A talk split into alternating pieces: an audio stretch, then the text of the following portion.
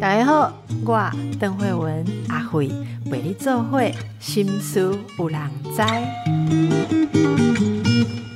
大家好，心思有人知，我是阿慧。今天我们的来宾是大米。邓医师好，大家好。大米技能够位跟他这波的点阅率率哈相关的，是你来一集呢？哦，就谢谢邓医师，你抚慰了很多很多的人。我我我很开心能够抚慰很多人呐，因为我觉得照顾父母这真的太辛苦了。嗯，然后我觉得如果你身为一个有一点点知名度的人。即便你在分享你的手足无措、你的沮丧、你的无能为力，我觉得其实远方的人也会得到抚慰，因为他会知道说：“哦，原来不是我跟你这没搞，大米嘛这没搞，大米嘛我们知道被按错。”是啊，我刚刚说，有时候我们其实都觉得说，好像能够分享的事情、值得分享的事情，都应该是做的十全十美。好，可是久了，我真的会发现，有时候我一般人，就像我自己听别人的节目。我我也有时候想听到一些说哦，原来哈人之常情是这样，不不要都跟我讲完美的标准，也是压力蛮大的。好，所以今天要再来问你一个不一样的议题喽，好不好？好，诶，人如果不上班，是不是就没有烦恼了？哦，好，这是我们今天的第一趴要谈的，因为你是职场。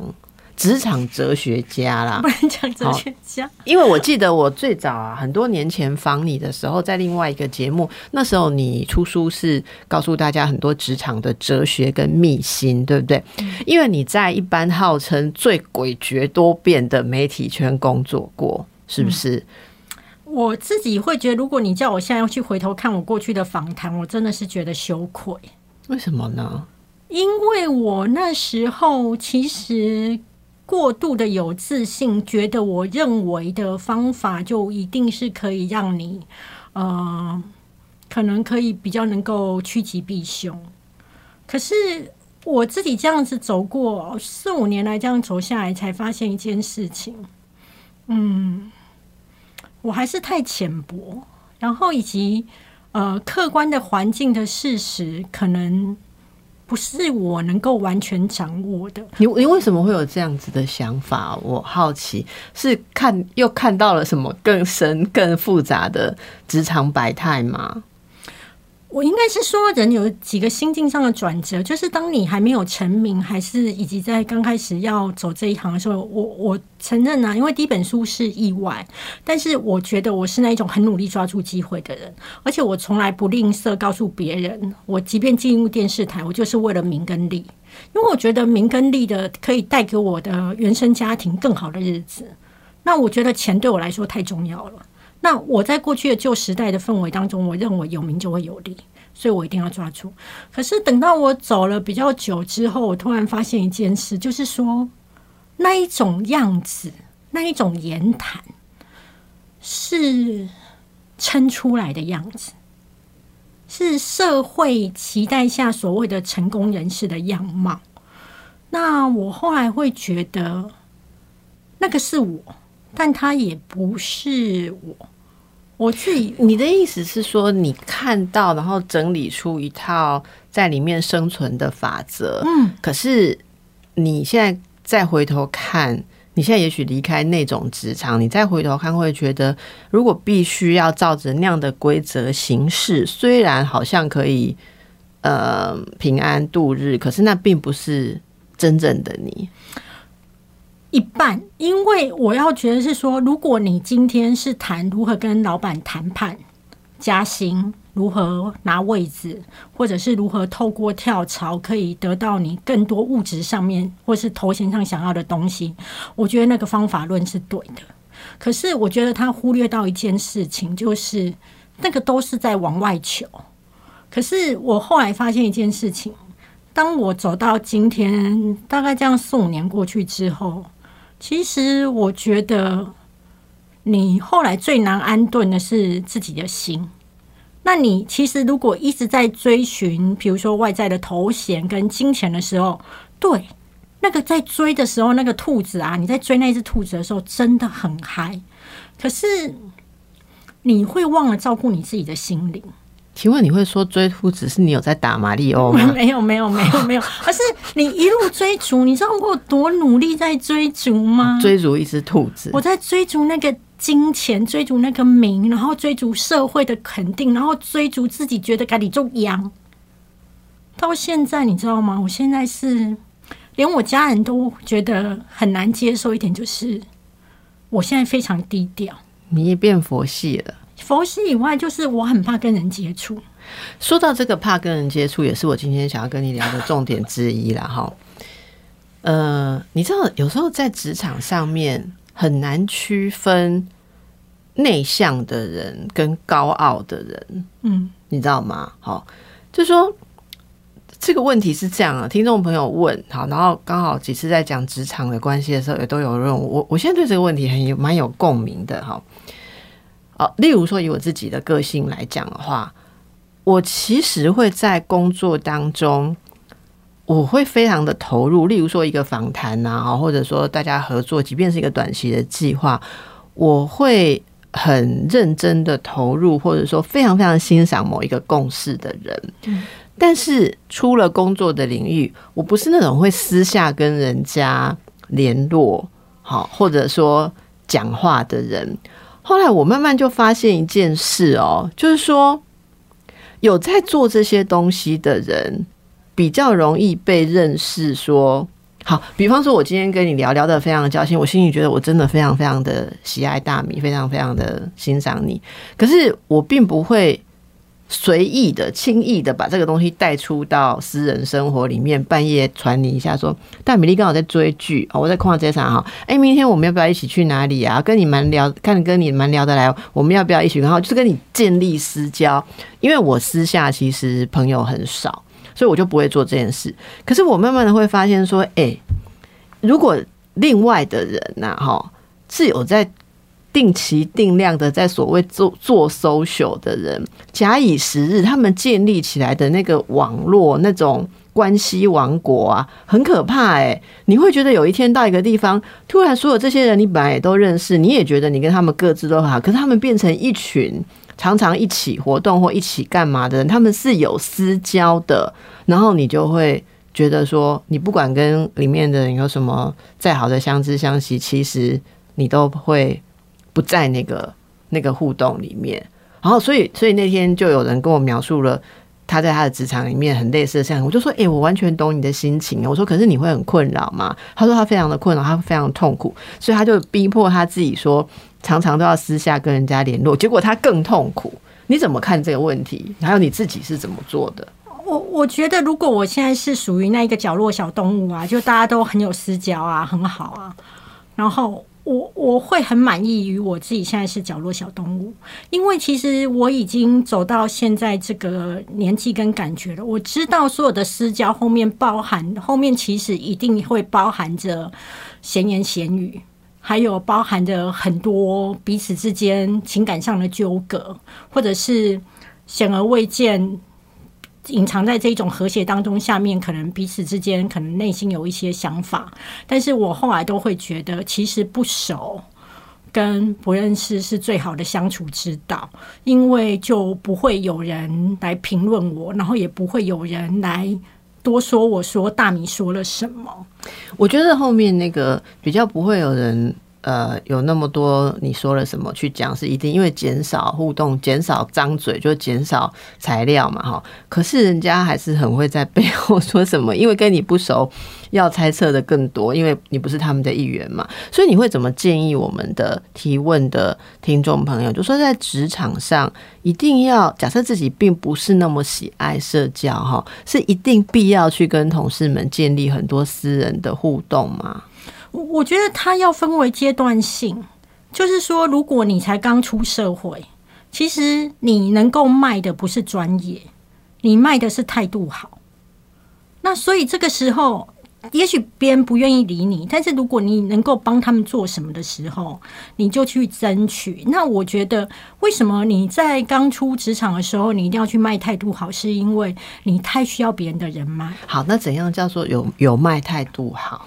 态度好就是，呃，比方说今天大家要订东西，那你可以说哦，我可以帮忙订，我可以下去帮忙大家拿。就是当大家没空的时候，你可以去主动这个帮忙，那大家就会觉得你这个小孩子其实是很愿意付出。这个没问题，我同意。还有没有？有有没有有没有需要常常跟每一个人私下甜言蜜语？万万不可！你看，很多人都会这样啊，然后有人就很吃这一套，不是吗？一些姐字辈的、哥字辈的，不是都很吃这套？你就跟他讲，你崇拜他，崇拜的要死了。然后你听过他以前的一个案子，英雄事迹怎么样？哇，你真的觉得他好棒哦。然后什么？然后你会发现说，这样子的人他是 routine 操作。因为他今天看到你就说你很棒啊，后天他是看到谁，然后你也只要在一次厕所里面听过他赞美另外一个人用的词跟赞美你一模一样，你就会知道这是他的习惯。所以这是不是个？可是你有想过一件事情吗？这些哥哥字辈跟姐字辈的人缺这一点赞美吗？可是他们很吃这一套哎，我不觉得哎，我觉得这种东西是短期。短多，但是我觉得长空就很像你不小心短多长空说的很好，就很像你不小心 在那边听到了，你就会知道这个人。我告诉你，我曾经我的老板有一次赞美我穿今天穿的衣服很好看，我也觉得好开心哦。后来他又去赞美我另外一个同事今天穿的衣服很好看，那我明明觉得那个同事今天穿的衣服不好看啊，然后我突然了解到一件事情。天呐！如果你的审美标准是那样也很好看啊，你今天讲我很好看，我突然就会没有那么喜悦。所以一个人如果要用这种方式，也是要用的很，你也要很诚意，就是那个态度好。你我现在听你讲那个态度好，是一种真心诚意，你不能把它当一种操作型的技术，然后乱撒。这样每个人你都广播，然后你都给人家讲很多甜言蜜语，这其实是。廉价了吧，对不对？我觉得诚恳跟技巧性，其实人的心是感觉得到，人的心是可以感觉到这个人到底是很诚恳的在赞美你，他是一个怎么样的人，或者是他是一个技巧性的甜美，其实那是一个很些微的感觉，但是你一定感觉得到。我我要说我自己身边，其实从以前在媒体圈啊。技巧性很高的人其实很多，比如说，假设我现在在跟邓医师讲话，那我突然有一通电话进来了。技巧性很高的人是，他要接电话之前，他会先摸住你的手，就说：“等我一下哈，我接个电话。”但他的手不会离开你，他会用他的手的温度让你知道他还有在 take care 你，但是他在一边回电话。技巧性高不高？塞，高不高？哎，这个真的是一个方法哎。对呀，他就是摸住你的手，或是摸住你的肩膀，说：“等我一下，我接个电话哈，很快就好。”然后就开始接，高不高？但是我哎，再讲再讲几个，我觉得这个真的这个好好好厉害哦！你 再教几个，再教几个。哎，比方说，比方说，他今天他要去送礼给你，但是他不想要跟你一直聊天。你懂吗？就是他要今天要，他可能还有别的事，但是他就会先要送你过来，就是跟你说啊，我待会还有要干嘛啊，所以我今天特别冲去你家啊，你不用多招呼啊，我马上就走。可是你知道，你第一次听到这里的时候，你当然知道哦，我我理解你是特别过来。可是如果多几次之后，你就知道，其实他他今天是把时间已经分配好了。你不能占用他。那为什么他一定要送我礼呢？如果我也不太因为他要维持，他维持你这个关系，他维持你这个关系。哦，对，但是他不要那么多时间在你身上。哦，对，但是他要先跟你讲出来。所以我觉得我们那一行当中，其实教会了我看到很多很高技巧、高高高。这是高演技的高人人际能力的，对呀。然后，比如说，一般来讲，我们呃很生气的时候，比如说你今天看到主管很生气的时候，比较老实的孩子会造那不为嘛。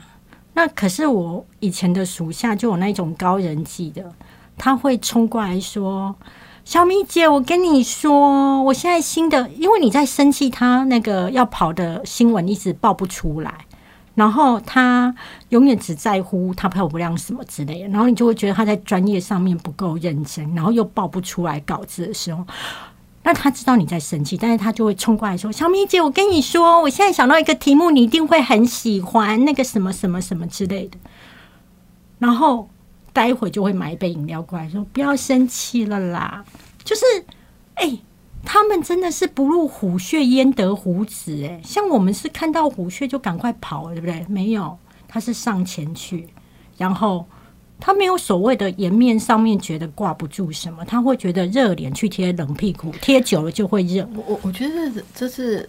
同样人生父母养，为什么有的人就会这些事情，有的人就不会？这个我们等一下再来请教。到底是因为跌到过谷谷底，什么方法都试过，发现不这样没办法生存哈？还是人家有什么频道比较接通？我们等一下再回来。大米，这就是类似你刚刚讲，说你知道很多技巧，可是照那样做，不见得是，不见得每一项都是你真心想做的。好，那那回到我一开始的问题，好不好？可是你相不相信有些人就是他的个性就是不太有办法这样去跟人做那么多表达？我相信啊。那我要说的是，说我在媒体圈看过那么多高技巧的，但是我自己也学不来。但是我只是变成我是一个很好的石蕊试纸，我可以很快去测试出来，去感觉到这个人到底是在走哪一个套路。但是不代表走套路不好哦，因为人家那个是人家的生存方式。但是我要说的一件事就是，我自己因为我比较是属于阿信型，我相信努力的价值，我相信认真，我相信使命必达。那我身边所有的比较好的朋友也大部分都是属于阿信型，就是。我不要狂开破破啊啦！阿但其就是很很认真，会去执行主管的交代。那你看哦，我们从二十几岁认识到现在，我这些阿信朋友，现在一个在当电视台的台长，一个在当电视台的副总。嗯，我觉得时间会给那种认真努力的人加倍的报酬。然后，但是如果你不是那么踏实的人，因为你有太多心思花在不是专业上，那其实你要的也不见得是你专业上面可以获得的东西，你要的可能是专业周围的东西。那他很快其实就会离开这一行，所以。他要的是，比如说加入豪门啊，比如说其他的位置，那他就会去得到那个。但是如果你本身你相信努力的价值，跟你相信专业够专业，时间久了就会被看到。而这个被看到之后，因为你的你是因为专业被看到，所以你相对来讲，你自己的长虹的时期是在走老运。其实我一直觉得走老运是很幸福的一件事情，因为当你。已经体力衰了，然后你已经可能也没有以前那么青春貌美，可是你的大脑是一个不断的能够扩充载体，你的经验是一个不断能够分享的时候，其实我我自己觉得很好哎，而且我我我真的不觉得老天也会亏待阿信哎，我到目前为止都觉得这个真的也是会让大家觉得非常的疗愈了哈。对对，所以本本集进入了另外一种不同疗愈的领域哦。那这就回回到呃，你最近哈，其实你是不是花了很多的时间在国外这一阵子？我应该是说，我有几个阶段想跟邓医师以及大家分享，是说我以前都以为不上班会很快乐，你现在算不上班？我现在算不上班，你有上班，只是你是自自媒体自己在经营吧？但不是上人家的班，你你再也不用准时起床了，你再也不用，你再也没有同事了，你再也没有人会交办你很多事项。我我我我我当时我去我我为什么会吞吞吐吐，是因为这个对我而言打击很大。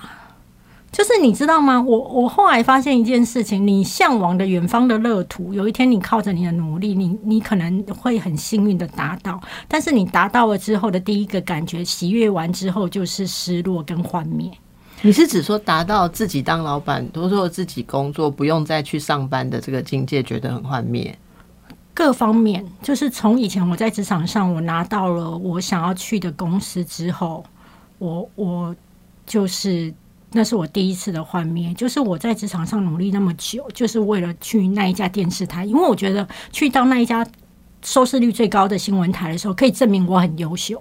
我我非常想要证明我自己很优秀，但是我去了之后，我发现他们的职场文化是非常高度斗争。然后造成我很大的痛苦。我要防的已经不是我的受访者，我要防的是我的同事。今天会偷我的采访包，明天会藏我的麦克风，然后突然会骂小孩子。那个学校那个没有办法，那个没有办法。你要知道一件事情，我要说的是，如果你今天在你今天踏入的职场是属于高利益的，那本来就是高斗争。孩子不要傻了，不要以为人在高利益面前永远就是互相帮助。当一个产业它是属于高利益的时候，它本来就是高斗争。那只是因为我太浅，我只是看到那样的光环，但是我不知道高利益跟高斗争一起套餐，它没有分手。对我，我非常同意你说的。那其实很多人，我觉得很多人都会把在传统的。上班模式里面上班叫做上班，好，其实你知道吗？现在的孩子们他们在票选未来最上网的行业的时候，前几名其中一直前一直排在前几名的，就是当 YouTuber。好，所以这已经变成是一个行业主流行业了。因此，我们也想来听听你经营就是自己的媒体啊，哈，自己的这个可以说是频道或是网页这样子。你觉得做一个？YouTuber 或者是呃所谓的意见领袖，然后 KOL 这这一类的工作，有没有像你刚刚讲的高利益、高斗争？有没有什么压力跟辛苦？有高利益啊，但是那个高利益是等你到翻红之后的高利益啊。那有没有高斗争？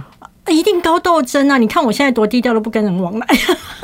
我们可以不指名道姓的聊一下，让年轻人知道说，当 YouTuber 没有你想那么自由。第一个，第一个，我我很鼓励大家去做 YouTuber，或者是做个人经营粉丝团或者什么的，是因为我自己会觉得，呃，宁静式的创业有两种，一种是宁静啊，很宁静而且低成本，就是一个是受教育。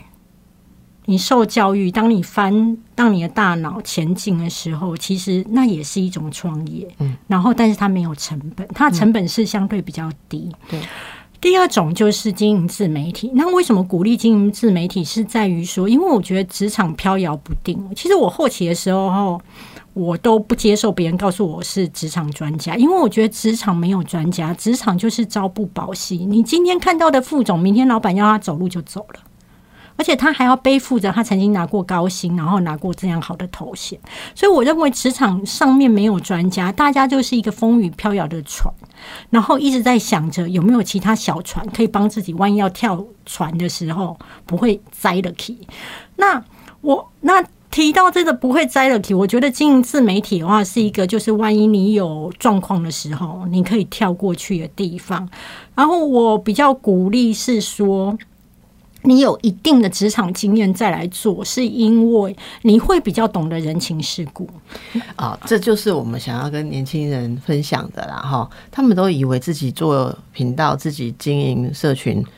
就可以避开人际关系的挑战，因为就自己再也没有同事，再也没有说。可是我认为事情不是这样，所以你刚刚讲的，我也非常同意，也非常的好奇，想听你说为什么要先有职场经验，然后来经营自媒体，才懂得人情世故。这里面不是避开人情世故，是你也要能够应付，对不对？那这里面会有什么样的人情世故？就是他们会问说，那你们就没有同事啦？你们就自己爱写什么、post 什么、拍什么就放上去就好啦？那为什么有人情世故？不是你如果没有经历过这些上班族的痛苦，或是说人跟人之间的纷扰，然后人跟人之间的人情往来，你怎么有办法拍出让人笑或共鸣，或者写出让人有共鸣的东西呢？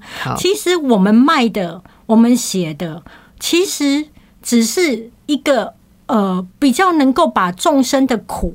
或是众生的乐去写出来而已。嗯嗯，我们只是一个桥。那你如果本身是，我常会觉得创作者本身有点像莲花，它必须来自污泥，它才会开得漂亮。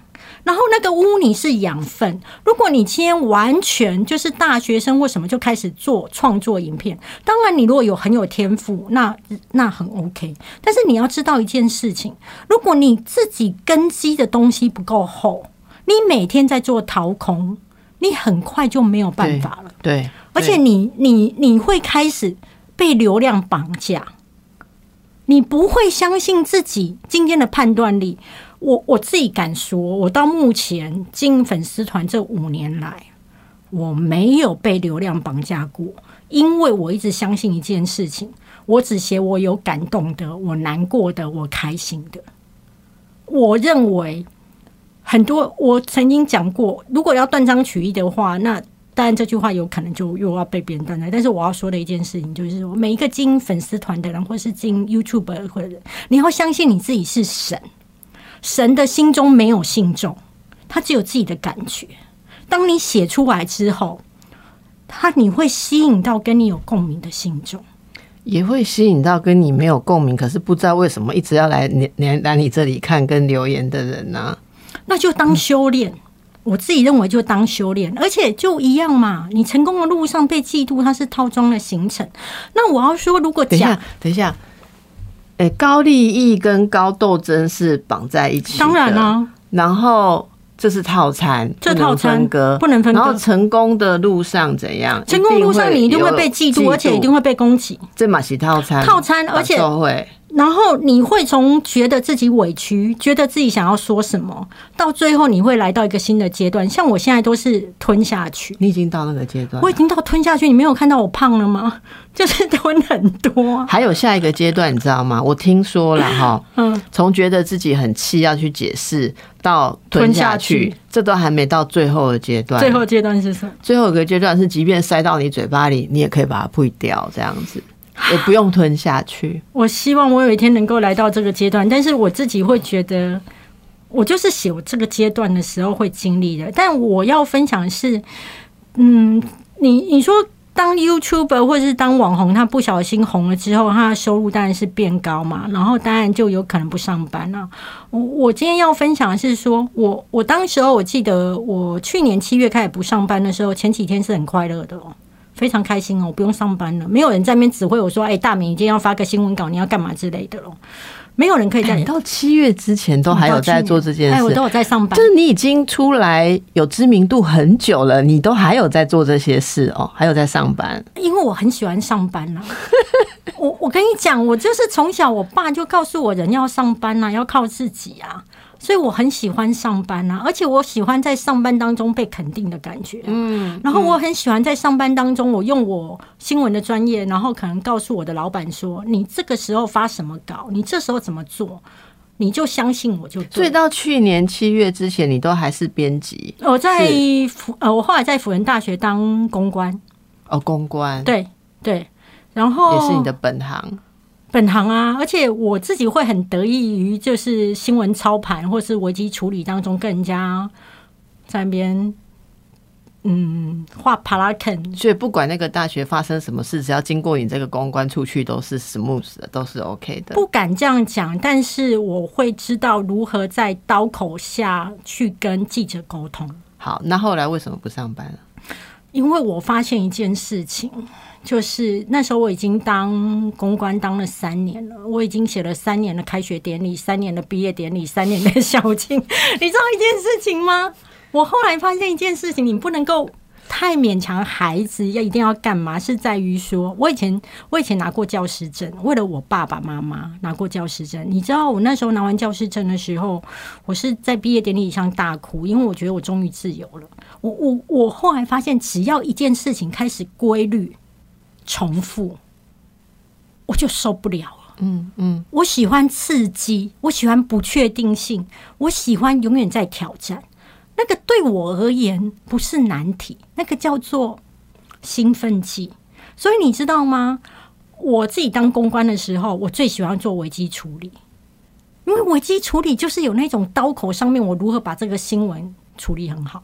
我你你知道现在医学上有一种最新的说法，说这种人是可能是肾上腺素成瘾症，就是你喜欢那种肾上腺素分泌，然后冰箱都可以扛得起来的那种感觉，会觉得活过来这样子。好，那那所以那个时候应该就是说，学校的那个工作对你来讲也是太可预期了。对，因为早期比较多。对，然后后来我觉得我辞掉之后，我自己哦。刚开始很开心嘛，因为再也不用上班啦。可是大概一个，你知道我从小就是一个活活泼泼，然后乐观进取的孩子，然后每天都很开心，蹦蹦跳跳那一种。然后结果没有想到有一天早上我醒来，就我不用去上班了，我居然躺在床上，我真的大喊，我好痛苦，我真的好痛苦哦！可是我想先说一下，就是说我确认一下，所以在你不上班，所谓不上班的时候，其实你每天还是有很多的事情要忙啊。例如说，你有开团啊，然后你要贴文章啊，你要回复一些事情、事物、厂商的，然后你的粉丝的，不是还是很忙嘛？对不对？你你并不是无聊哦，但是你还是有事在，这些事你都有在做嘛。我们要让大家清楚你的状态，你并不是说龟缸博代机。对啊，但是你刚怎样？还是你在做呃，比如说跟厂商沟通啊，然后比如说写文章啊，没有人了，你接触不到人了，没有人 email，没有人需要你了。你知道吗？当一个世界上面你醒来之后，没有人需要你干嘛的时候，不是有人在等着看你发文吗？那是空气呀、就是这一点哦、那是空气啊！而且你你知道，我每天实体上面我接触到的，每天只能够讲话了。早餐店去买蛋饼啊，然后什么大杯蒸奶啊，然后超商啊买个饮料。你知道我有时候为了为了跟店员聊两句，我会走进去超商啊。你知道我有多寂寞吗？可是超商不太会跟我们聊天，他们就是说，呃呃，有没有会员我会跟他聊啊吗，我会要印出来吗？我觉得这几句话阿姨想聊天啊，阿姨就会说啊，那你念什么系的啊？没有，他还是会回答。他 我也问过，但他只跟我讲说存里面还是印出来。没有你知道我的寂寞有多深，然后我有多无助吗？我跟你讲，那种寂寞其实我们大家都可以体会啊，哈。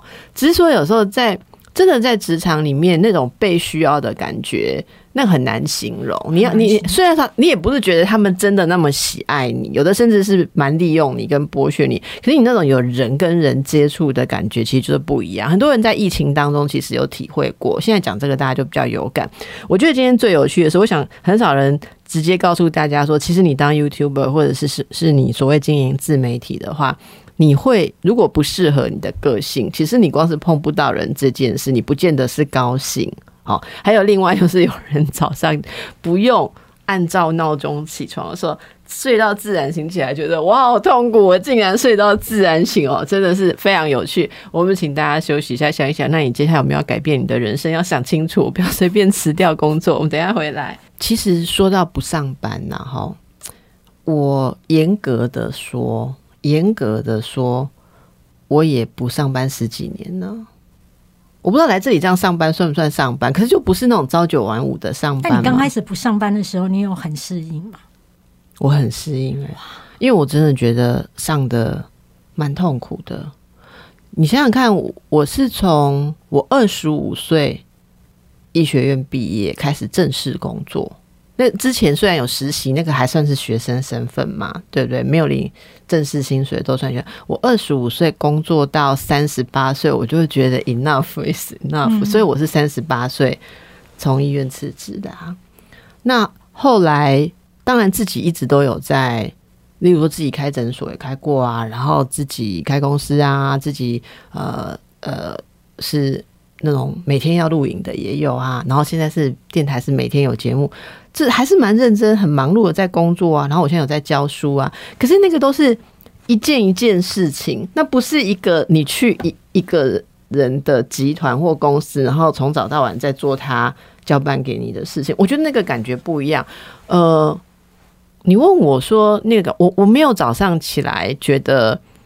没有人需要我，很痛苦。我或者我早上起来觉得今天会有人需要我，就觉得说哇，今天怎么这么好？没有人等着要跟我拿什么这样。嗯，那那你好，你刚刚讲说 你你刚开始不太适应这样子，啊，后来适应了吗？没有啊，因为因为怎么讲？我觉得不上班这件事情，你要把它认为它是一个新的工作，对对，新的形式的工作，形式对啊，你也需要时间适应。然后呃，刚开始的时候啊，呃。我我我还我还想分享一件事情，就是我以前会觉得有钱买东西呀、然后可以比较随心所欲，很好。可是因为后来就是收入比较好一点了，你就可以买东西比较不用想那么多。对，叫做卡帕丘的戏。对，我告诉你哦，你也失去乐趣，因为你所有的东西都得到太容易了。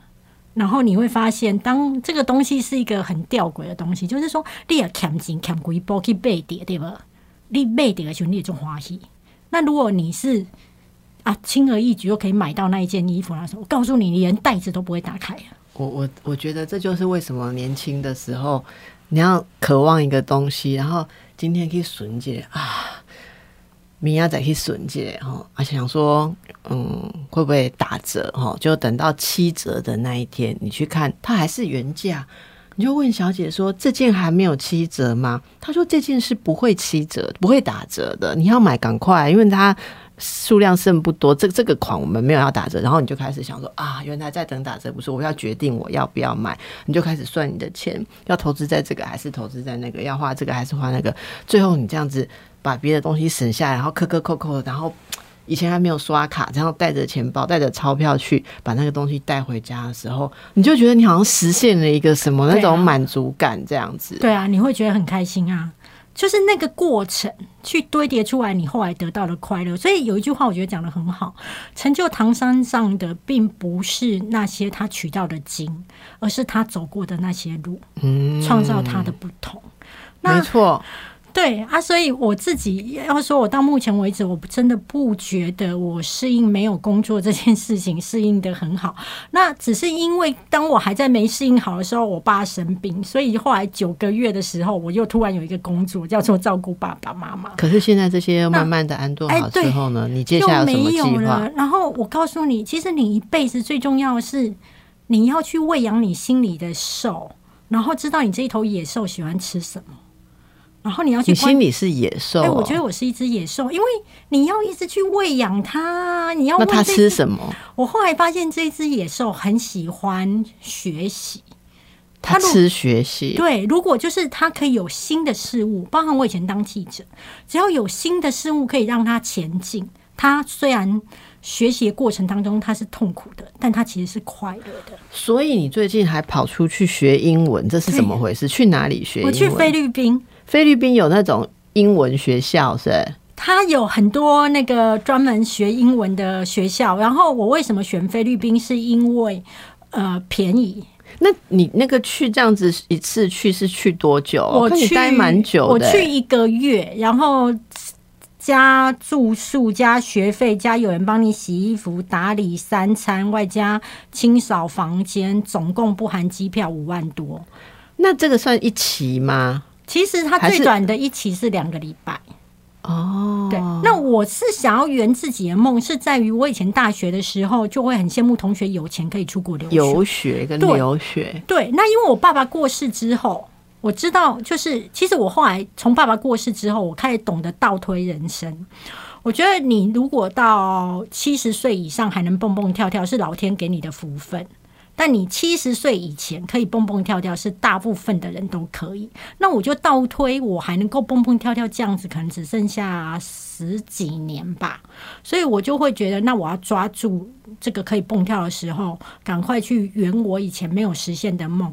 然后我我爸九月过世，我十月就去菲律宾了。然后大家也会说：“哎，你爸不是打过生一啊，丽娜，我的出国去。”更漆黑皮啊呢？我我自己会觉得一件事情，我所谓的孝顺是在他还活着的时候，然后他死掉之后，我基本上都尊重大家的意见。那他都已经入土了什么了？那我觉得我就该过我的人生。对，那我我觉得我很满意于我去菲律宾，除了就是说，因为他人工便宜嘛，我的老师的话一个月的。收入才六千块台币，然后所以他们大部分菲律宾很大不同，跟欧美很大不同是在于，它大部分都一对一教学。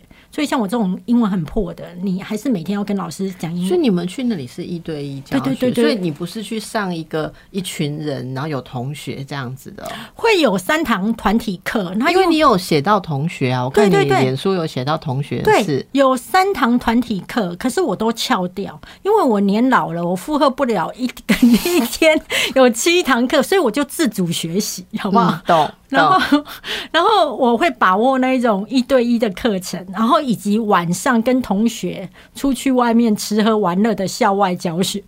对 对，那那那同学都是什么样背景的？哦，同学我觉得也很棒哎，就是呃，有比如说有五六十岁的啊、我觉得他们也教会我很多哪一。国去的？五六台湾，哦，台湾台湾也有台湾。那我们的学校最主要第一大宗是日本人，第二是台湾，第三是阿拉伯人，第四是韩国。就是哪一个？那每一间学校背后的老板是不一样的。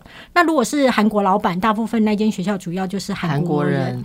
对，每一间学校不一样。那我我们第二多的是台湾人。那我觉得其实这些六十几岁的同学，其实也教会我很多事、欸。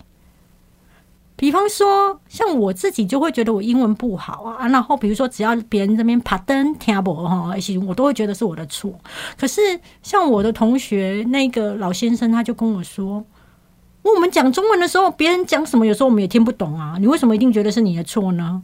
你讲英文，你你就再讲慢一点，再讲大声一点啊，就可以啦。对啊，可你甚至你可以问他说：“你听不懂我的英文哦？”就是那一种，你知道吗？同样的一件事情，那种自信爆棚。对对对，你讲到这个，我觉得真的，大家五六十岁，我们听众朋友很多这个中年的哈。嗯，如果你现在也呃之前有认真听我们节目，访过很多，告诉大家怎么样理财啊，怎么样可以经济自主，那你可能现在就不用每天去上班，你不知道要干嘛的话，你可以考虑大笔的路 去菲律宾学英文，这样哈。而且很快乐，你知道，因为我们 我要跟你们讲的是说，它有两种那两种学校，一种是斯巴达，就早上六点多就开始要来背单词，然后七点多考试那一种。我告诉你，我就不要选那一种。哦，事先可以知道，对就可以知道，你可以决定你的学校啊。然后，其实你知道，我真的很想上进，可是我一听到那一种的时候，我没有微笑。然后代办跟我讲到另外一间学校是，就是属于自由学风，而且这间学校是每个礼拜，然后每天。都会有校车去百货公司，然后我发现我的嘴角在上扬，然后我就决定跟着我的心，然后我就跟他菲律宾救萌姐是现在是校车是去哪个百货公司？呃阿拉亚跟 S M 哦，你有去不？我打刚去啊，啊，你有买不？我打刚去讲物件啊，校外教学用英文啊，我被安做。哦 然后，就很开心，而且我们六日的时候，同学会揪团啊，大家一起去跳岛啊，因为我们在苏武嘛，啊，然后哦，我告诉你，连假三天的时候啊，有同学会自主学习变四天，然后我说你去哪？他就说我去爱尼他岛啊，有人去长滩，然后我就说那机票多少？他就说机票两千多啊，我说哇，怎么那么便宜啊？他跟我讲说我这才是贵的，啊，那不去上课是可以的，是。我们学校可以，你如果是那一种很严格，可是你课不是有很多一对一的吗？那你不去上，不就放老师鸟？哎、老师也很开心啊，那你会跟他讲说，老师不用不用我明天再播，不用不用来，不用不用你就直接不出现不。出现就好了。那老师没有看到你，他会等几分钟，十分钟，十分钟他就走掉。十分钟之后，他跟其他也都翘课的老师，就是学生翘就去玩了就聊天。哦，所以这是你们的一种默契，就是也不用明讲，明天我不来。你问学长姐，大家就会跟你，讲、啊。所以这个时间到了，不然大家应该很有兴趣哦。如果我下次大米还有时间来的话，嗯，然后大家有兴趣想要知道五六十岁的人还有机会到哪里去哎一很欢乐圆游学哎留学之梦，欢迎在我们的节目 YouTube 跟 Podcast 或我们的粉砖下面留言，说你要想要听出国学英文的 Mega，我们就请大米来。帮大家代办没有啦，你没有有帮大家代代办我没有代办来帮大家呃手把手的教学一下。哎、很客人你有你有很开心你买菜开团代办这样，我不要啊，因为为我觉得我不想要承担别人太多东西，我钱够用了，风险啊，我钱差不多这样子哎就好了。但是你今天有很多金句，就是哪个跟哪个是套餐绑在一起，大家要仔细听哦。嗯人生在这个地，在这些地方搞清楚套餐，你就不会吃下去之后觉得很生气。好没错，像你觉得成功的路上已经伴一定伴随着嫉妒，哈，还有通。往成功的路是由嫉妒的荆棘铺成的。哎、我觉得这个很好哦。还有那个高利益、高一定高斗斗争好看。如果你的你做的事情没有人跟你斗争，哦，你要想一下，说这可能是大家不太眼红的事情蓝海蓝海。那好，谢谢大米今天来跟我们的分享，也祝福大家，拜拜，拜拜。